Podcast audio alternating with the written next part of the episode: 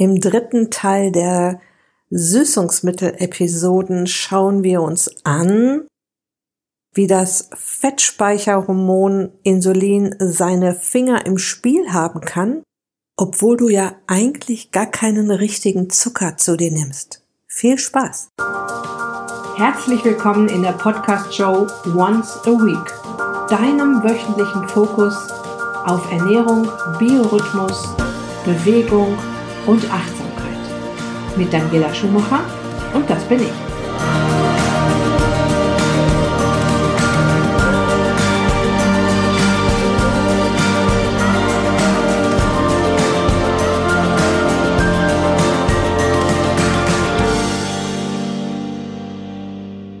So, in den letzten beiden Episoden haben wir uns die beiden Süßungsmittelgruppen Zuckeraustauschstoffe wie Xylit und Erythrit und die Süßstoffe wie Aspartam und Stevia mal ganz genau angesehen. Wir haben herauskristallisiert, dass es deutliche Unterschiede zwischen diesen beiden Gruppen gibt.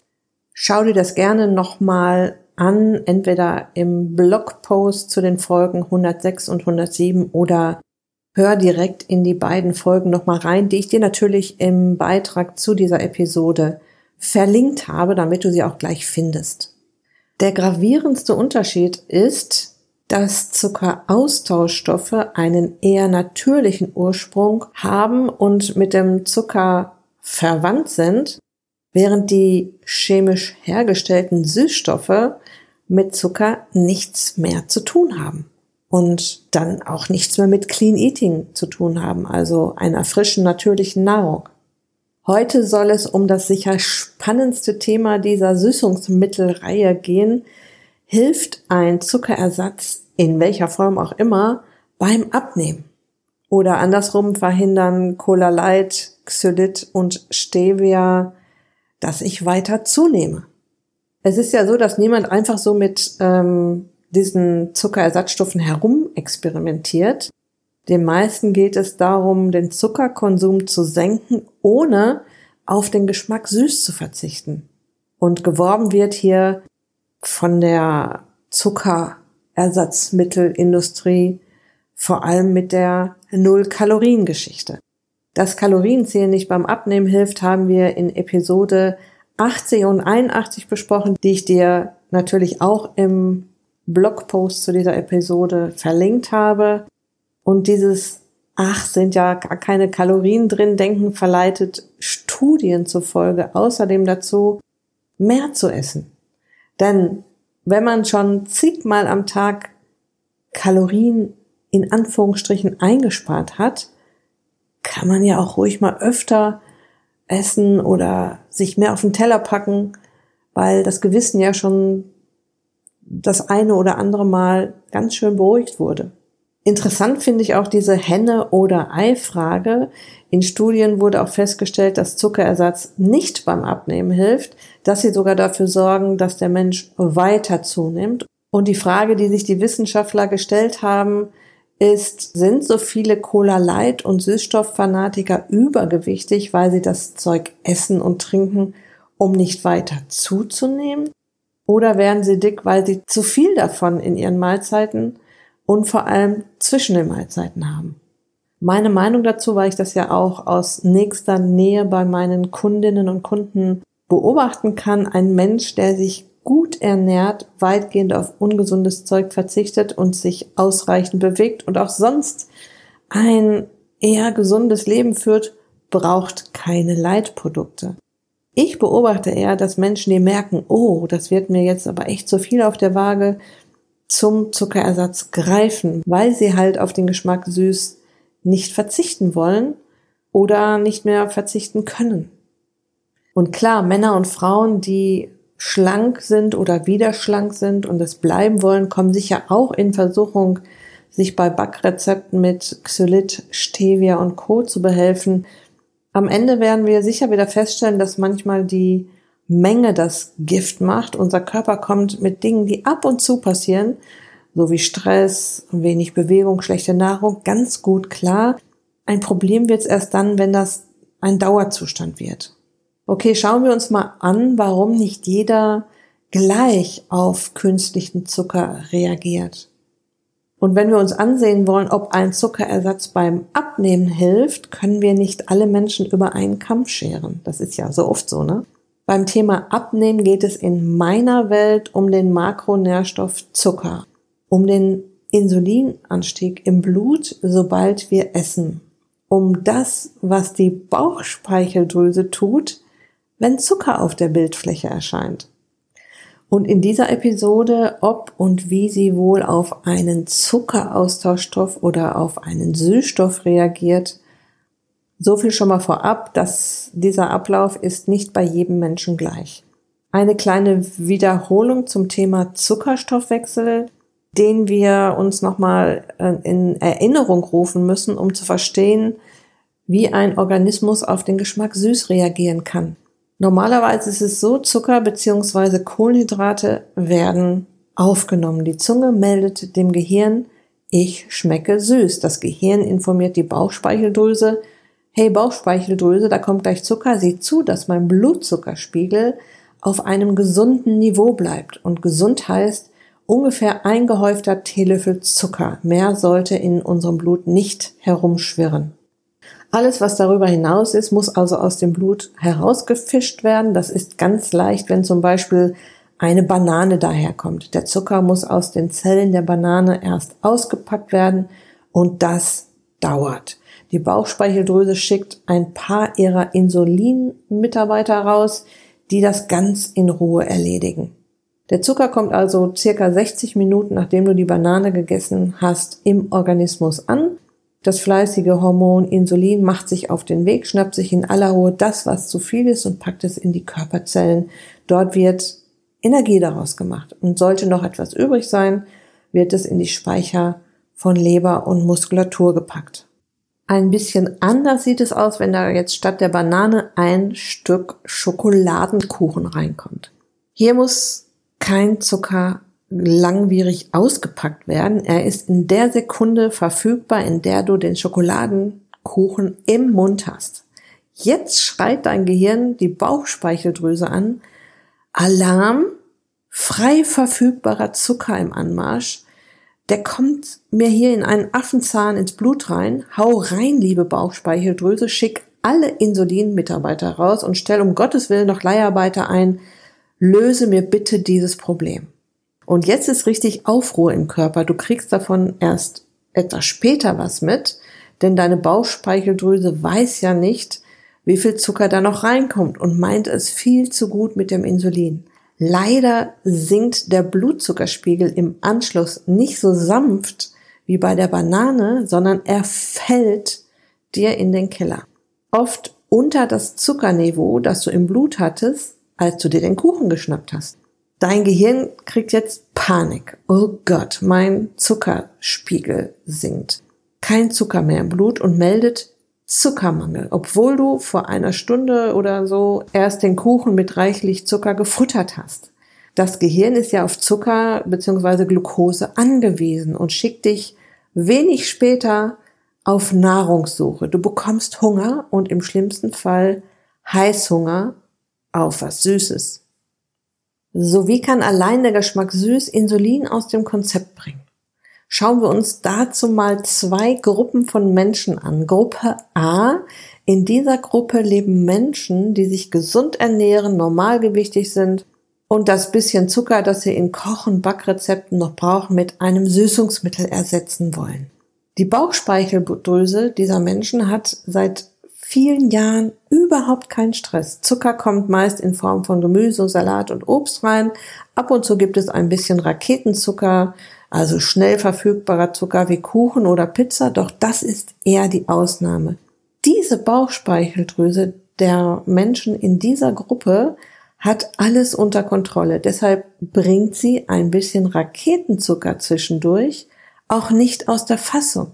Also diese Bauchspeicheldrüse führt ein sehr gechilltes Leben. Schauen wir uns Gruppe B an. In dieser Gruppe leben Menschen, die sich nicht gesund ernähren. Sie sind übergewichtig und wir wissen ja schon, das kommt vom Zucker bzw. vom Insulin.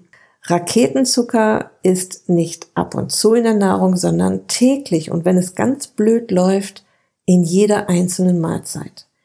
diese Bauchspeicheldrüse ist nicht nur kurz vorm Burnout, sie kommt auch immer mehr in eine Art Hab-Acht-Stellung. Was wir nie vergessen dürfen, ein chronisch erhöhter Blutzuckerspiegel schadet der Gesundheit. Deine Bauchspeicheldrüse ist die Hauptverantwortliche für dieses Problem und sie will das unbedingt lösen. In den Episoden zu der äh, Krankheit Diabetes Typ 2, zu der Zuckerkrankheit, habe ich dir diesen Mechanismus auch sehr genau erklärt oder sogar noch tiefer erklärt. Die beiden Episoden habe ich dir im Blogpost zu diesem Beitrag auch verlinkt. So, deine Bauchspeicheldrüse will kein Risiko eingehen. Wenn ein Mensch in dieser Gruppe schon seit einer langen Zeit mehrmals täglich Raketenzucker isst, schüttet sie auch zwischen den Mahlzeiten sicherheitshalber immer ein bisschen Insulin aus. Insulin hemmt die Fettverbrennung. Hat dieser Mensch noch eine Chance abzunehmen? Nein, er muss erst aus diesem Zuckerkreislauf raus. Aus den Episoden zum Thema Insulinresistenz weißt du schon, dass Insulin auch das Fettspeicherhormon genannt wird. Nur Insulin hat die Power, uns Fett auf die Hüften zu packen. Und ist ab und zu ein wenig Insulin im Spiel, wie bei den Menschen aus Gruppe 1, hast du die besten Chancen, dein Körpergewicht zu regulieren. Ist ständig eine Menge Insulin am Start, so wie bei den Menschen in Gruppe 2, ist das so gut wie unmöglich. So, diese kleine Wiederholung zum Zucker, Stoffwechsel musste sein, denn jetzt kann ich den Bogen zu den Süßungsmitteln spannen. Egal ob natürlich oder chemisch hergestellt, die Zunge schmeckt ja wieder süß. Dem Gehirn wird gemeldet, irgendwie komisch, ich schmecke süß, aber ist das Zucker? Ganz sicher bin ich mir nicht. Die Bauchspeicheldrüse aus Gruppe A ist ganz gechillt und wartet erstmal ab. Sie kann das mit dem Insulin ja immer noch erledigen, wenn es tatsächlich ein Problem mit dem Blutzucker geben sollte. Aber wie reagiert eine hypernervöse Bauchspeicheldrüse aus Gruppe B, die ja sowieso schon immer auf Hab-Acht-Stellung ist? Genau, sie schüttet sicherheitshalber Insulin aus, obwohl gar kein in Anführungsstrichen richtiger Zucker auf dem Weg ist. Sie nimmt sich nicht die Zeit darauf zu warten, ob es eine brenzlige Situation geben könnte oder nicht. Sie geht auf Nummer sicher und schüttet Insulin aus. Zack, Fettverbrennung gehemmt. Und jetzt stell dir vor, dass dieser Mensch aus Gruppe B mehrmals am Tag Süßungsmittel in Form von Leitgetränken zu sich nimmt oder ständig mit Zuckerersatz in Koch- und Backrezepten arbeitet und sich natürlich total auf der sicheren Seite fühlt. Dieser zugegebenermaßen sehr plastisch geschilderte Effekt wurde in mehreren Studien nachgewiesen. Ein bisschen was zum Nachlesen findest du am Ende des Blogposts zu dieser Episode. Wenn du dich damit ein bisschen näher beschäftigst, wirst du auch lesen, dass auch unser Darmmikrobiom, also unsere Darmflora, Probleme vor allem mit Süßstoffen hat. Studien konnten belegen, dass über eine mit Süßstoffen irritierte Darmflora diese sehr stark reagiert, also gestresst ist, was auch wieder den Blutzuckerspiegel erhöht. Wir können uns also drehen und wenden, wie wir wollen. Der beste Weg vom Zucker runterzukommen ist, vom Zucker runterzukommen. Ich habe dir meine Episoden mit den fünf wichtigsten Schritten, um vom Zucker runterzukommen, äh, nochmal im Blogpost verlinkt. Hör dir diese beiden Folgen auf jeden Fall an, wenn du dich da auf einen ähm, guten Weg begeben wirst. Ich gebe dir da wirklich ganz viele Tipps an die Hand, wie du das anfangen kannst, wo du starten kannst und wie es dann weitergeht. Denn wenn du deine Zunge einmal vom Geschmack süß entwöhnt hast, und das kann ich dir versprechen, dass es wirklich so ist, und das erlebe ich ja auch ständig mit meinen Kunden, brauchst du ihn nicht mehr so oft. Und wenn du deiner Bauchspeicheldrüse ein gechilltes Leben gönnst, spielt ein bisschen Xylit in dem einen oder anderen Backrezept keine Rolle mehr. Die Menge macht das Gift. Immer. So, und damit schließe ich diese drei Süßstoffmittel-Episoden ab. Ich hoffe, ich konnte dich dazu motivieren, den Schritt in Richtung Zuckerentzug zu gehen und einfach mal versuchen, vom Zucker grundsätzlich runterzukommen, um dann später, wenn du da wieder ein gesundes Maß gefunden hast, ruhig mit Zuckerersatz wie Xylit und Erythrit zu arbeiten, die Süßstoffe wie Stevia und Aspartam lieber außen vor zu lassen und wieder ein gesundes Verhältnis zu dem Geschmack süß zu bekommen. Der Zucker ist und bleibt die Stellschraube zu deinem Wunsch abzunehmen. Ich wünsche dir jetzt erstmal viel Erfolg dabei und damit du dir einen richtig guten Überblick verschaffen kannst, auch nochmal der Hinweis auf meine Zuckerwürfelliste, die du dir unbedingt runterladen solltest, wenn du dir da noch sehr unsicher bist, wo du da gerade stehst. Du kannst dir eintragen, welche Nahrung du so den Tag über isst. Du siehst auf einen Blick, wie viel Zuckerwürfel du in deiner Nahrung hast. Ich habe das in Zuckerwürfel umgerechnet, weil das einfach sehr viel übersichtlicher ist als eine Kohlenhydratzahl. Ich habe dir 88 der meist gefutterten Lebensmittel aufgeführt. Du hast ein extra Blatt zur Verfügung, wo du dir deine eigenen Lebensmittel eintragen kannst. Es ist ja so, dass man im Grunde so ziemlich immer dasselbe isst im Großen und Ganzen.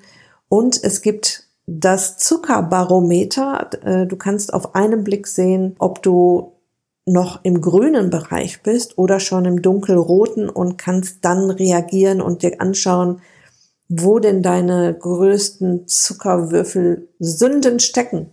Ganz viel Spaß mit der Zuckerwürfelliste und dir noch eine wunderbare Restwoche. Bleib gesund, pass auf dich auf. Dein Personal Coach für die Themen Gesundheit und Abnehmen, Daniela.